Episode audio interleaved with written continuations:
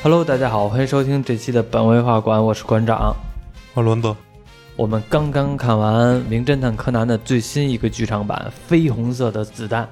对，然后这一期我们来聊聊这个剧场版吧，因为其实咱们已经聊了几期柯南了，就之前聊过一期，只聊过一期吗？对我怎么觉得借那个感情之泉聊的，但那感情之泉也没没说感情之泉，因为是在看那电影之前录的嘛。哦？后来咱们看《感情之泉》了吗？我看了，我看了吗？你没看？你记着我没看呢。对，啊，哦，因为是在你是在电影院看的吗？对啊，哦，那哦，那我可能没看，那我应该是记着了，因为那阵儿是聊好多的剧场版是吧？对。然后这一回呢，因为嗯、呃每回的柯南每年是每年都会有一剧场版对吧？每年都会有一剧场版，然后而且呢，柯南的剧场版的话，比较起其他动漫来说的话，还有点儿不用说太纠结于主线剧情，你只要是跟着那个。它一般的现在的剧场版都是场面很大，一会儿踢飞机，一会儿那什么那个在篮球场或者在体育馆之类的，经常都是非常大场面。在二 D 动画里边呢，其实看着还挺燃的，不用纠结探案了，已经、探案我觉得已经没什么可说的了。就现在柯南的这种电影，这种剧场版，主要就是还是让你看到最后觉得挺燃的这么一个情节，还是挺有意思的大场面。现在很多的动画都是这种三 D 做的大场面，其实我们更喜欢看的反而是这种二 D 动画的大场面，还是挺有意思的。这一期的剧场版我们刚刚看完，觉得这期剧场版怎么样啊？整体来不太好。给你的感觉是吗？对，，剧情也没看太明白，而且场面也不大呀，嗯没感觉多大的场面，因为它之前套路都是一个开篇一个小场面，嗯然后结尾一个大场面，嗯，以为解决了，结果还有一个隐藏的大场面。更大的场对面，这次没有隐藏的那个大场面。有啊，哪个呀？也隐藏了呀。就是最后这个大场面的时候，其实就是你说的嘛，不够大，因为那个子弹子弹射那个火车的时候，嗯，感觉还是比较那个，以为是那个你所谓的大场面的。那算什么大场面啊、还有这部叫什么绯红子弹，这跟绯红有啥关系呀、应该叫银色子弹啊，再不济直接叫让子弹飞一会儿。我我当时讲那个也觉得像让子弹飞一会儿，反正是这部是柯南，我其实觉得感觉好像也不是特别好，也不是特别好吧。以前其实也有很多剧场版，我们觉得不好，都是觉得太扯淡了。但是这部剧场版呢，其实我有时候我们觉得我们观众就是这样啊，他没剧情的时候呢，纠结的想要他剧情；有剧情了呢，然后又纠结他这个场面不够大。嗯场面够大了呢，然后又觉得好像是这部纯粹的大场面，没有其他的内在了。这回好像是什么都想沾点边，但是什么都没沾着，什么这这一部感觉各方面都不好。嗯，剧情也一般，然后那个呃场面也不够大，还没有上回之前咱们两个人看那个开汽车那个，最后一脚一最后一脚踢足球把那飞机炸了那个叫踢卫星那个，啊踢卫星那个，那叫什么来了？那叫零的执行人。哦，对，《零的执行人》其实还没那部《零的执行人》好呢。《零的执行人》那一部的话，其实最后还是挺燃的，最后看着我鸡皮疙瘩都起来了。对，因为这一部讲的可能就是赤井秀一那一家子的人。嗯那上一部《感情之泉》是基德来，嗯基德来完就是 FBI 来，这部 FBI 嗯，可能下一步就是黑衣组织来，哦没准再下一步就是服部平次他们那边来，啊，反正就轮流当嘉宾，嗯轮流来。所以你看这一部的背景是那个奥运会，对其实这部应该是二零年上映的，对，因为二零年疫日本奥运会疫情让嗯奥运会推迟，推到了二一年。嗯但这跟奥运会整个动画来看没什么牵扯的，不太大。有啊，你要说作为宣传吧，也没怎么介绍，那个场馆也没也没给大家看什么样，嗯，就看一个高铁悬浮列车。嗯，所以这个真空管列车，它针对的方面感觉不对，嗯，你的大场面应该放在你那奥运会那场馆里，你给它炸了，是不是？对，有一个恐怖组织不乐意让让日本开奥运会，嗯奥运会刚建一个大场馆，比赛的比赛场馆要开赛了，嗯当给它炸了。对。其实我看的时候，感觉会有一点这个和时间脱轨，因为他这个电影电影里边一直在说奥运会的事儿嘛。当时我第一反应也以为是炸体育馆呢，后来发现是跟那那个真空管列车又相关了，而且他也没炸列车，只是为了杀一个人，然后就把那人放到真空管列车里边了。对，其实和那列车没什么关系，整体来说，你直接杀也行，他就非得要把他放到那列车里边儿，是吧？对，而且这一部那两个凶手前面都没什么戏份，突然就说他是凶手了，嗯，嗯是不是？那女的就那介绍的时候什么？他要不出来，我都不知道他是谁。对呀、他最后那个这个剧情里边把他推成凶手之后，我都前边我都忘了他是谁了，而且都他不是以前的柯南的那个那种套路，就是凶手好几个摆在你面前，每个人戏份都比较重，让你猜。对然后每个人都有嫌疑。对，他是属于那种你都不知道是什么，以为就是一个主持人呢。我甚至我觉得他旁边那服务员的戏份都比他多。对呀、然后突然蹦出来说他就是 对，犯人。就他旁边不有一个女的那个服务员吗？记着吗？嗯就是在展会上面直接的先乘剧透乘务长，啊，乘务长，对，那个乘务长，其实他的戏份都比那个凶手多，而且他的戏份之前我觉得好像是不是他有什么嫌疑之类的，后来发现和他也没什么关系，而且他前边绑架的那几个人，其实后来发现也和主线没什么联系，对，也都不是凶杀案，只是也都没死人。只是一模仿，前面那几个人只是一模仿。这里边有很多人物，其实我不太知道，我让我让你给我解谜一下吧，因为我后来没看过柯南的漫画之类的，我已经很久不更新柯南了，也就是陪你，经常是你说看剧场版，我也就跟你一块儿看剧场版，其实别的主线剧情我都不知道。对，这里边出来好多人物，其实我都不认识，但是它这有一点好处啊，就是他的电影刚开始的时候，它会给你回放介绍一下这几个人都是谁，让我这种已经不了解柯南主线剧情的人能知道知道他们都是谁。现在里边有一个，除了我所知道的，在我印象当中，当初受黑衣组织吃药变小了的只有柯南和灰原哀。嗯，这边还有一个女的，而且是那女的已经四十多岁了，是一个。呃，可能不止。可能不止是吗？反正是很老的一个女的了，她也变小了。对，而且他们是有一家子，全都是和这个黑衣组织相关，是吧？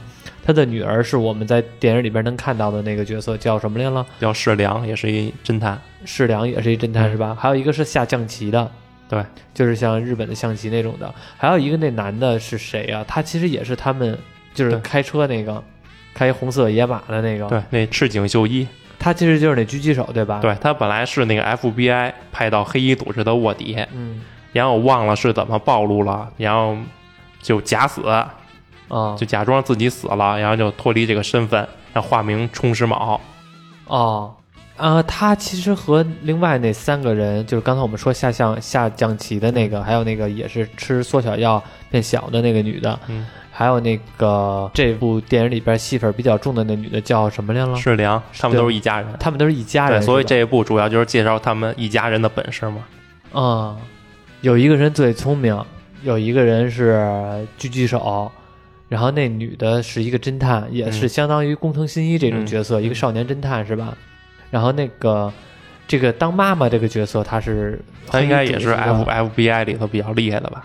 还是说那还是说他是一研究员啊？他怎么为什么也变小了呢？那不知道没公布呢，你之前的漫画里边没有看到，就是他为什么变小了是吧？没有，我也没都五块钱一画了，我哪看得起呀、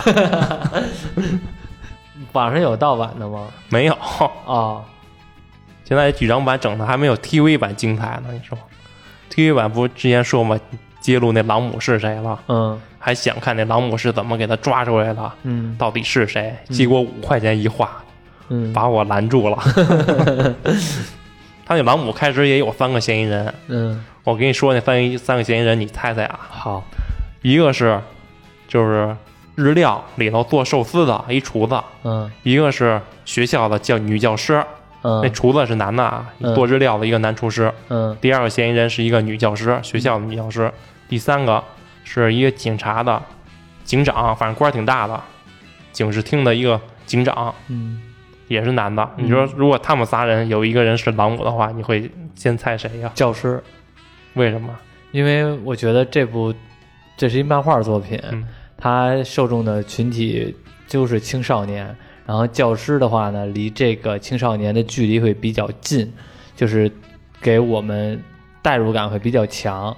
如果要是试料的厨师吧，会感觉很普通，就是或感觉很奇奇怪怪就出现这么一个人。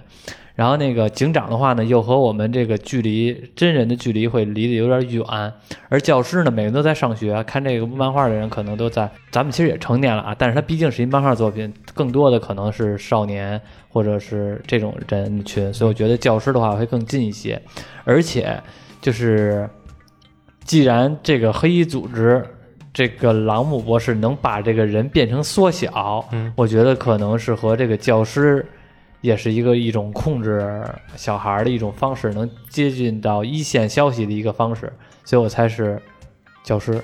他控制那些那些小孩儿干嘛呀？他不是控制那些小孩儿，他至少是把这些药是小孩能把这药能把人变，能把成年人变成小孩儿。然后他作为老师的话呢，可能是能更加的了解到这个孩子生活的状态啊，或者是这种方式，就至少和他的实验目标更近一点儿。嗯，这是我的理由。跟我说那是个女教师，难道你认为黑衣组织的二号人物是个女性吗？那怎么了？那也不可，那不可以吗？而且是他是一二号人物，对吧？对。那他有可能一号人物就是他爹呀。你说有道理吗？没道理。没道理啊！我要不知道答案的话，你怎么说我都？哎，还真有可能，没谱。我都知道答案了，那肯定就没道理。你知道答案了啊对呀、那都公布了吗？哦哦，那你那你觉得我说这个逻辑对吗？不对，再给你一次机会。再给我一次机会啊！你再跟厨子跟警警长之间我选一个，那就是厨子，为什么呀？因为我觉得警长的话有点儿太那什么了吧？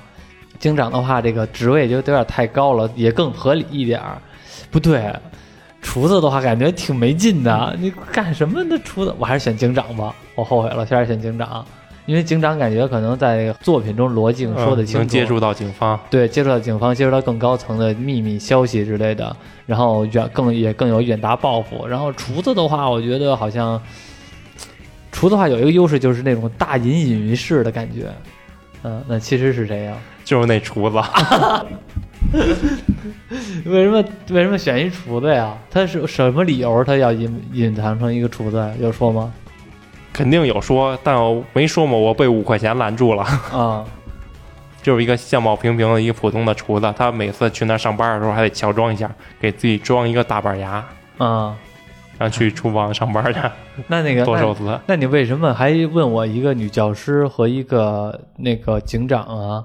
那就是之前说这个朗姆他是一个独眼龙，嗯他有一只眼睛是假的。嗯然后公布线索的时候，就这三个人都是戴一个眼罩，啊，就这三个人都是独眼，啊，所以就怀疑他们仨。当时有没有进行投票或者什么之类的呀？不知道？我想这朗姆得过一阵子还能暴露出来了，结果那天一刷新漫画，竟然有了。就是他，对呀、黑衣组织的目的还没有透露是吧？没有，可能也透露了，但还是不知道。嗯，那这部作品呢？说回来，这个剧场版《绯红色的子弹》这一部，你觉得大场面怎么样啊？不怎么样啊，没感觉多大的场面啊。因为他不就是那个磁浮列车嗯冲出轨道飞出去了吗？嗯我觉得飞出去砸到那会馆上之后，这个事件还没完。嗯，结果我发现那个会馆要塌了，他们要从那个列车里掉下来，最好再有个炸弹，嘚儿哒哒哒哒。对，再来一个场面。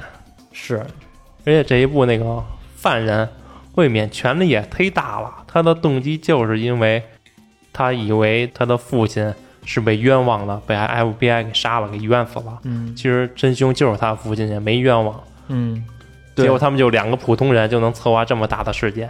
而且这也挺扯的一点是什么呢？你们两个，他的父亲真的是真凶，然后呢，只是一直不认罪，然后呢，这两个人就是进行了一场无名的报复，就好像那种莫名其妙的就要报复。当然，他们两个不知道真相了啊，但是我觉得最悲幸的应该是那男的，他等于是帮助了他的，仇人，他本来帮助他的仇人做了一很多事儿，然后他仇人还不知道他自个儿其实是报的一个是属于无厘头的复仇。嗯，感觉剧情也不是特别好，这部作品、还不如上一部《感情之泉》呢。感情之泉更好一些，是吧？，对，《感情之泉》起码结尾有一个大场面，你听着就狠呀。你这么一说，我其实其实挺想看看感情之泉了，但是我觉得这部剧场版比那个强，比就是之前咱们两个看的那个下象棋的那个强，还是不是那个叫什么歌牌对，什么恋歌，深红的恋歌吧。啊？深红的恋歌比那个强，因为那个我实在看不懂。，对，那有那确实太无聊了，嗯，那有点没意思。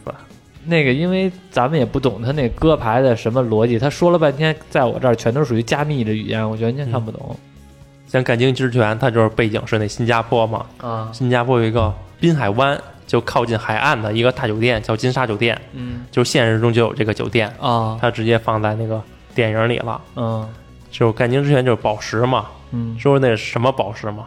是海贼王的宝石，那就是 One Piece。这什么什么？他介绍那个感情之泉是一个蓝宝石，就是海贼王的象征。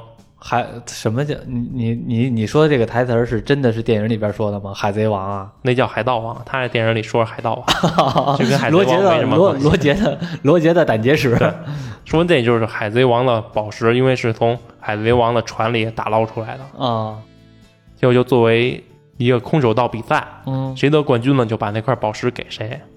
我记得后来当所以基时，德就要去偷那块宝石。我记得当时你说这个空手道是叫荆棘什么来了？荆棘针，荆棘针是吧？对然后后来他是还有另外一个空手道对手吗？他对手就是反派，反派雇了一个空手道对手，因为他想用他这个雇的这个人名正言顺的拿到冠军，嗯就把那个蓝宝石名正言顺的就归自己了。啊，他想得到那个蓝宝石，那基德盗这个宝石的时候啊，其实就是柯南进行阻止这场盗窃呗。对，因为碰上案子了，基本还是基德跟柯南联手。因为柯南也知道基德肯定是拿到宝石看一眼，哎呀，不是我自己想要的，还给你吧，我不要了。嗯因为这边也还有一个前面有一个特别尴尬的点，嗯，就是去新加坡的时候，那个柯南他没有护照，他嗯护照是新一的护照，他没法使，嗯是基德用他一个一个行李箱嗯能隔离什么探测之类的，给他带到了新加坡。啊，带到新加坡之后呢，箱子一打开，柯南的皮肤不知道为什么竟然变黑了，嗯黑皮肤的了。结果在新加坡还碰见小兰了，嗯碰见小兰了，竟然没认出来柯南，就是因为柯南皮肤变黑了没认出来，为什么变黑了呀？不知道。哦，然后柯南就又给自己编了一个名字，叫什么亚瑟，叫什么亚瑟平井，给自己编了一个身份，嗯竟然瞒过去了。嗯，小兰他们都不知道他就是柯南，等于是到最后这部电影都不知道不。知道，好尴尬呀。但那个《干青之拳》里边儿，这个他们基德也只是盗宝石而已。那嗯柯南按说起来就是，那他们最后要捣毁的阴谋是什么呀？就是有一个大老板，可能是个开发商吧，他要破坏这个海滨湾，嗯他要把海滨湾这城市给它毁掉，然后他再重新建，他重新建立，可能就能从中谋取利益吧？好像、忘了。说他怎么毁掉这个海滨湾这个城市呢？嗯他雇了一个一批海盗交易，说把蓝宝石给这个海盗，让海盗去抢一艘大游轮，嗯，大游轮来撞击这个海滨城市。我去，这听起来很大场面吧？听起来为了大场面而大场对面，，结果结尾真的是大游轮撞海滨城，那还行啊，听着感觉好像还挺有意思的呀。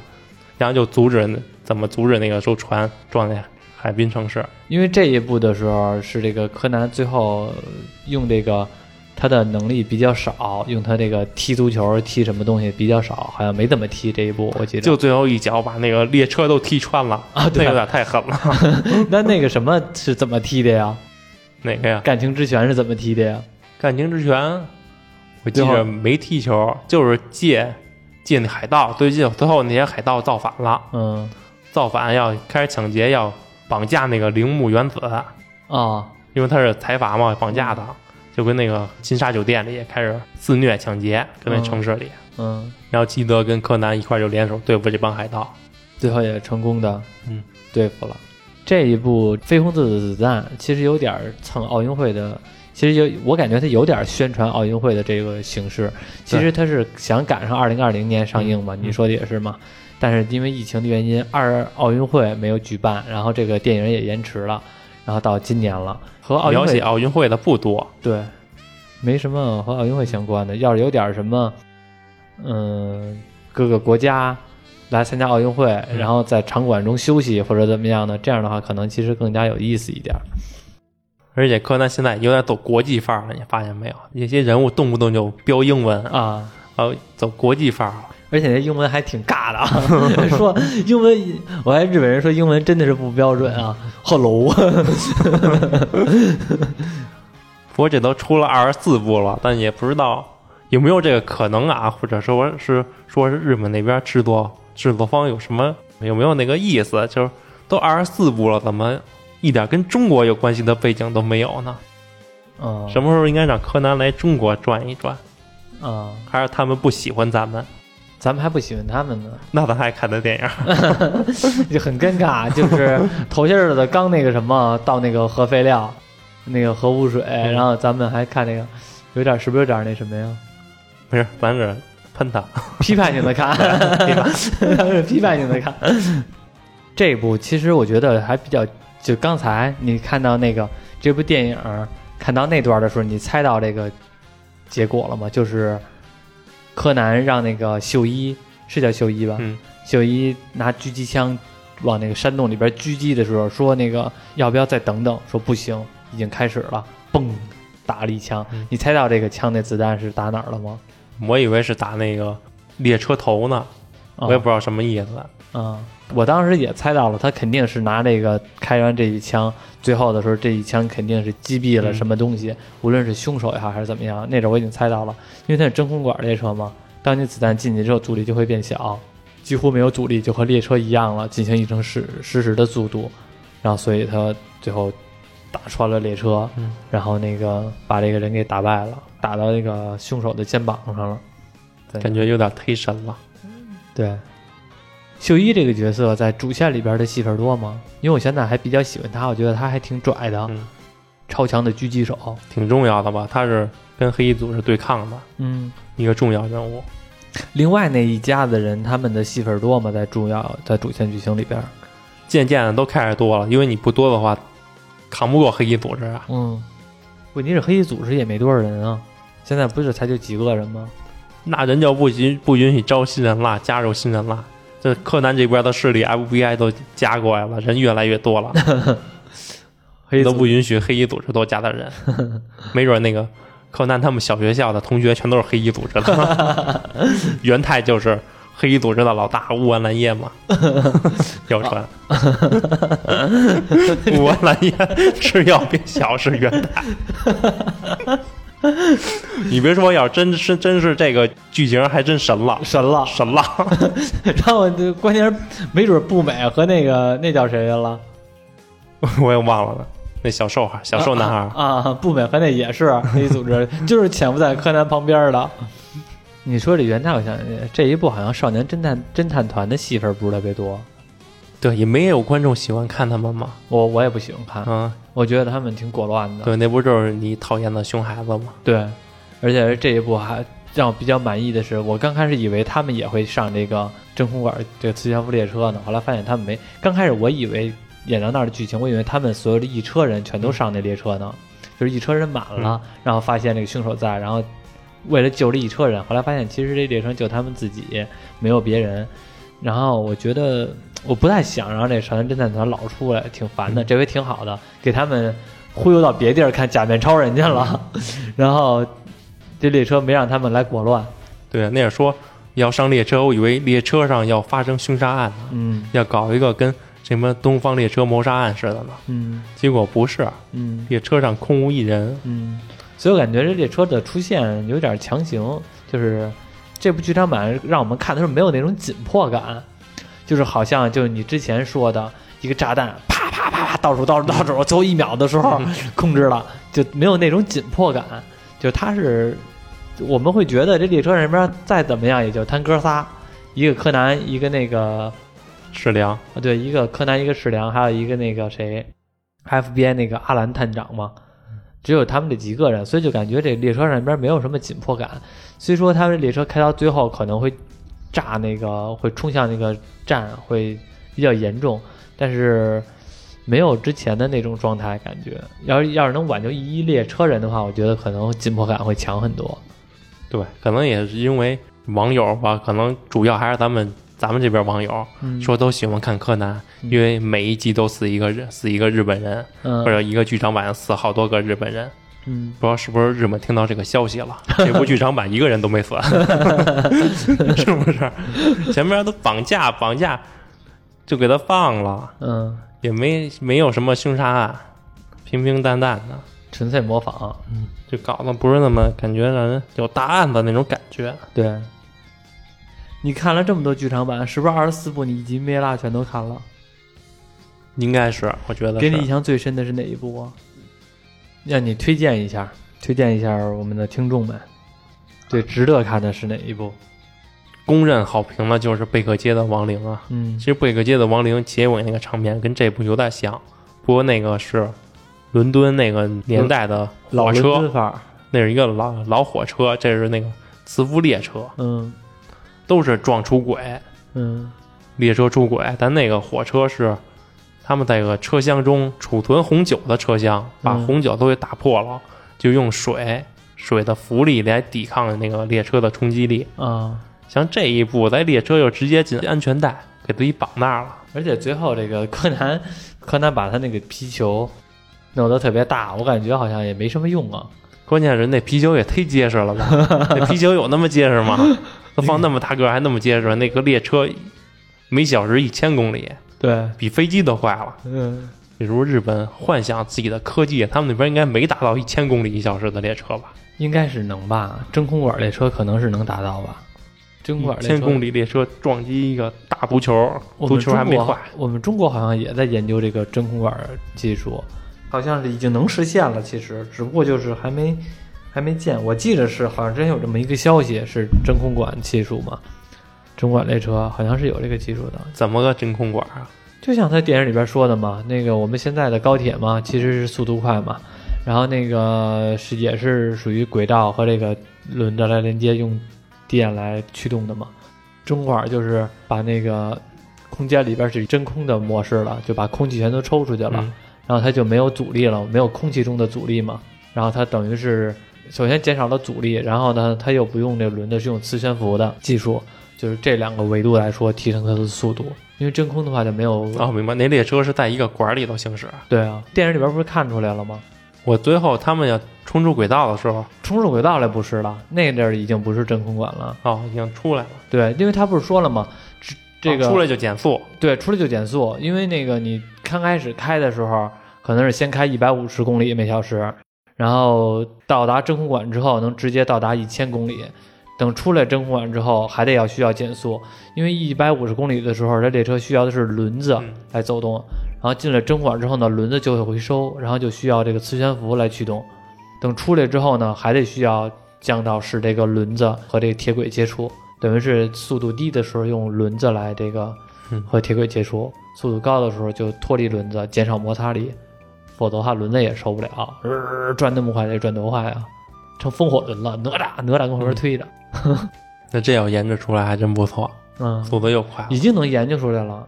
只不过就是我不太知道，就是它这个日本真空管列车是否投入了使用，因为中国也在研究这个，也就是去年还是头嗯头三四年好像就研究出来了，只不过就是好像没投入使用呢。嗯，我记着是啊，之前看的新闻也不知道对不对，但是成本高啊！你没看它才修了多少公里吗？它是修二十五分钟对吧？二十五分钟从那个名古屋到哪儿来了？不知道日本那边城市咱也不熟啊。对，我记得他反正是其他是从有一地方到名古屋，然后只用了二十五分钟。正常的话肯定会比这个要耗时多得多。咱们现在的高铁好像是三百三百六吧？高铁快，动车快啊。那肯定高铁啊，高铁是三百六，因为那个是三百六还是多少我忘了，反正其实它正常来说不是三百六，它是给降速了，就是能开到六百，因为刚刚刚好的时候，不是有一段时间是那高铁刚出来的时候，不是有一个事件嘛，就是速度太快了，然后是其实和速度好像可能关系不大啊，反正就是脱轨了。嗯，有安全隐患。对，然后不是死了多少个人来了吗？死了二十多个人吧。然后是还给就地掩埋，那阵反正是说那阵儿就地掩埋，也不知道真的假的啊。后来那个不是网上还留一段那个当时的那个部长说的话吗？我不管你们信不信，反正我信了这句话。嗯，那个不是闹得还挺大的吗？后来高铁就降速了，等于是从六百降到三百六了，是三百还是三百六？我忘了，有可能是三百。经常坐高铁的肯定知道啊，因为我之前也经常坐高铁，后来等于是现在控制到三百。正常来说的话，它是能开到六百的，所以说其实像它这里边开到一千，我觉得不是什么大问题，正常，甚至可能比这还快，只不过它就是先设一个一千呗。什么时候人类能开发出任意门就好了？这些什么高铁动车全部淘汰，用不上了。嗯，你想去哪儿，开门迈进去到了。你看哆啦 A 梦看多了吧？不是，就那种公用的，嗯，公用的就是就是还是地铁站，公用的看看着还是一地铁站，但你从这地铁站进去，你不用坐车，那地铁站一出来，没准你就到上海了。啊，虫洞理论了对，那里一出来，没准就到深圳了。啊，那你得得研究出虫洞才行。说回来，你你刚才说的是那什么嘛？贝克街的亡灵嘛？嗯，然后那你觉得最不好的是哪一部啊？唐红的恋歌，就是玩牌的那个，玩牌的那个，最后大场面好像就是他们在那个塔上玩牌，结果着火着火了，那个服部平次骑摩托，带着柯南跟那个彪在火里飙摩托。我感觉也是，反正我看过的剧场版有限啊，但是给我的感觉那一部是给我看困了，几乎要睡着了那一部。其实这一部《绯红的子弹》其实也挺平淡的，嗯看着我都觉得有点无聊，有点累的。嗯，而且这个柯南这刚开始这部《绯红的子弹》刚开始那段剧情我还是有点懵逼，就是那个人为什么要杀十五年前那场案子，究竟是原因是什么也不知道啊？他说了吗？没有吧？我也没看明白。对啊，就十五年前的那场案子，他为什么要杀掉那个人，也不知道。对，也没说他犯什么罪。他犯罪肯定是杀人了嘛，他嗯绑架了三个人嘛，然后而且是两个人合作，其中把另外一个人杀掉，就把另外一个人杀掉，在临上车最后的时候，最后一步的时候一枪给击毙了。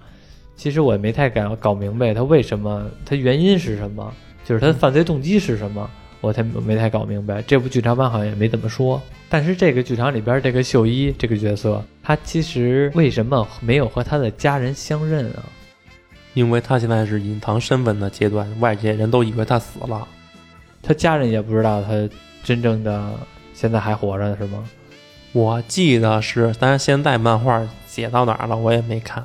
因为到后来的时候，下象棋那个人他是知道那个谁的，嗯，他是知道那个呃秀一还活着的，嗯，然后但是他的妹妹，那应该是他妹妹吧？对，那女的，还有他妈是不知道的，他妈应该知道。不最后最后结尾的时候一一小彩蛋吗？嗯，管管他叫小子，就是跟他打个招呼。没有啊，哪段啊？就最后结尾那结尾曲之后，秀一坐在车里要走，后边一女的拿枪抵他头，啊，对啊，说小子，这次有一个什么关键的人物差点死了，不过这次没死就饶过你。啊，那是他妈呀，对，那，看着挺年那就是别人小孩，他是要别人小孩了，但是看着挺高的，他站在后排座椅上呢。有可能吧？哦 哦，那是那是那是妈呀，我没看出来，我以为那是另外一个角色呢。然后那女的走之后，那个金井秀一一微笑，嗯，他妈有个新大爷不怕走火，老弄这种镜头，就有人开枪威胁人指着你的时候，嗯你断定他肯定不敢开枪。比如我拿把枪对着你吧，嗯，你断定我肯定不敢开枪。我说 我说我也不敢开枪，但我这枪二手的怕走火，你怕不怕？怕。你不怕我，你怕这枪走火？对。现在柯南的 TV 版来说，最吸引你的是什么呀？你现在再继续看 TV 版我也没看，TV 它更的特别慢。漫画。嗯，一方面 TV 更的慢，而且 TV 它老有原创剧情，嗯，原创剧情跟漫画都不沾边儿的，原创剧情好吗那肯定不好啊。？TV 版原创剧情不是一个一个的案子吗？也是一个一个案子，但是我感觉跟主线没什么关系。现在只关注主线，那那种东西不爱看了。柯南已经更到多少话了？好像也一千多话了。嗯，主要他案的也都差不多了吧，全想的都差不多了，几几乎算算是一个犯罪小百科了。对啊，你看手机都从最早的翻盖儿进成现在的全面屏、全屏了，嗯柯南还一年级呢。嗯，阻碍我的就是腾讯，五块钱一画，耽误我，耽误我做节目。五块钱一画是挺是挺贵的，其实一画也就十几页，对，就要五块钱，要你你看吗？不看。五块钱，五块钱是 VIP，就是那什么还行。它是五块钱一画，是指的你只能买到这一画是吗？对啊就是你别的漫画对，你要看下一话，你还得花五块钱。不是我的意思是你再看别的漫画，也是 VIP 的，也得再单花五块钱。那好像没有 VIP 一说，反正我没找着。我想着也是那种开了 VIP 就可以免费看的那种，反正我没找到 VIP，就点开之后，他让我让我使什么，跟礼券似的，嗯，跟那种什么豆儿，嗯然后四十九个豆儿，一四十九个豆儿就是四块九毛钱。嗯但他充值的时候没法充四块九，最低充五块，嗯不就等于五块钱一话吗？是估计我得有四十多画没看，一算二百多块钱。贴吧也没人搬运，贴吧我估计有人搬运的话，估计也不让了，就是腾讯肯定会告。对对，你说那这一部那几个小孩儿，嗯就少年侦探团，有一有一段那画面特别似曾相识，那段就是一一开始那个铃木原子他爹嗯。消失的时候，嗯。说要要调查是怎么失踪的，嗯。那个那仨小孩儿就一起摆个 pose，嗯。说轮到少年侦探团出场了。嗯。他们仨这么一摆 pose 一出来，感觉特别像上一部《唐人街探案》，看到最后突然那和平精英那几个人出来了，有没有那种感觉？和和平精英五大灵童，说他们出来了，就赶紧讲，快快起来，快起来，别碍事儿。其实说句实话啊，这部《绯红的子弹》就是你刚才说的那段儿，刚开始那绑架那一段那段儿看着噱头还挺大的嗯。就刚开始我看那一段儿，感觉还挺有意思的，就是在一个一场宴会当中，然后把这个原铃木原子他爹给绑架了，嗯然后而且还咔看到一闪光，然后柯南还去找。其实这个我感觉噱头还挺大的，挺有那种以前我们小时候看柯南那种神秘的感觉的，就是手法是什么那种感觉的。后来慢慢的就开始急转剧情的转急转直下了，就感觉不是特别好了。这部就让我觉得从把这个小事件转到大事件的那种那种转变，就让我觉得好像大事件不够大，转转变的也生硬，而且会感觉他们之间就是从国度那段时间的感觉转变的还挺生硬的。对，因为咱之前看的所有柯南，不论是 TV 还是剧场，但剧场一般是大场面跟对抗之类的，嗯，但它的推理剧嘛，它核心肯定还是破案、嗯。发现线索。因为现在的柯南基本上不像以前那么本格了，什么一点一点发现线索，现在就是科技太发达了，对。什么都给你打个电话，你给我查一下；什么给你打个电话，你帮我查一下这人，帮我查一下那个，帮我查一下这人在哪儿。全要科技全都给顶了。主要是它是我觉得这部剧场版是两个的两个事儿给组成的了似的。第一个事儿是那个绑架案，就是绑架三个人；第二件事儿就是最后这个磁悬浮列车的事儿。就是关键是前边那一个绑架三个人那个事儿和这个最后磁悬浮列车这个事儿中间感觉就是不搭嘎。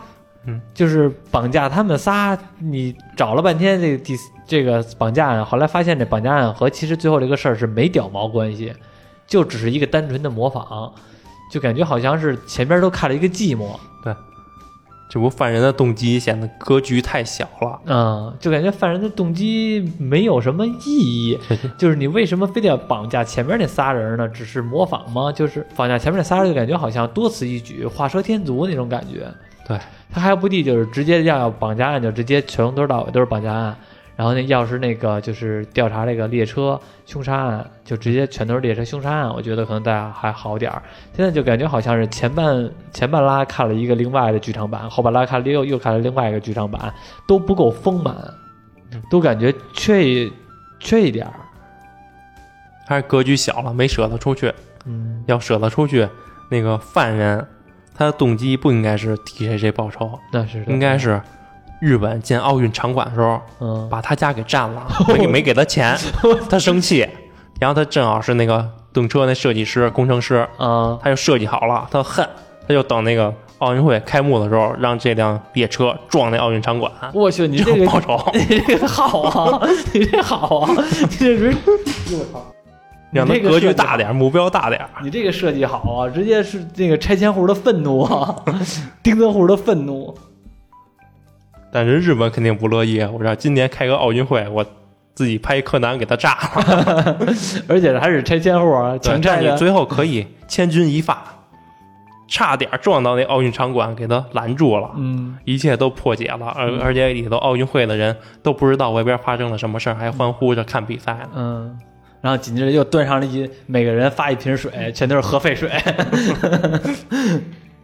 说实话啊，我们本我们今天聊这个柯南，也就是其实挺想看柯南的，但是呢，觉得这个还真挺没，也不能说挺没劲的。这人家正在上映，再怎么样，咱也不能这样说。反正是感觉和其他的之前剧场版比较起来，仅次于绯红的恋歌、对，唐红的恋歌，唐红的恋歌。反正这俩和红色沾边儿的，我觉得都有点儿不是特别好看，仅次于那个。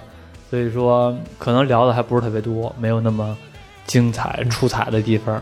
以后可能我们看柯南的话，捡好的聊吧。对，而且这一次没有下一部的预告，第二十五部的提前预告，以前有吗？以前好像有，我记得有，嗯，我记得播放完之后就告诉你下一步大概讲什么了。嗯期待吧，期待它以中国为背景讲点什么吧。嗯，到时候电影里有点人说中国话，国际范儿嘛，说点中国话也算国际范儿嘛。我发现他现在的这个柯南起名字特别爱用这种方式来起名字：绯红的子弹、干青之拳、唐红的恋歌，全都拿一个颜色再加一个名词，好像念起来会比较拽。你有没有发现？发现了，嗯，还有还有什么？而且他近期特别喜欢这么起，对，他以前不这样。行，那今天就聊到这里吧。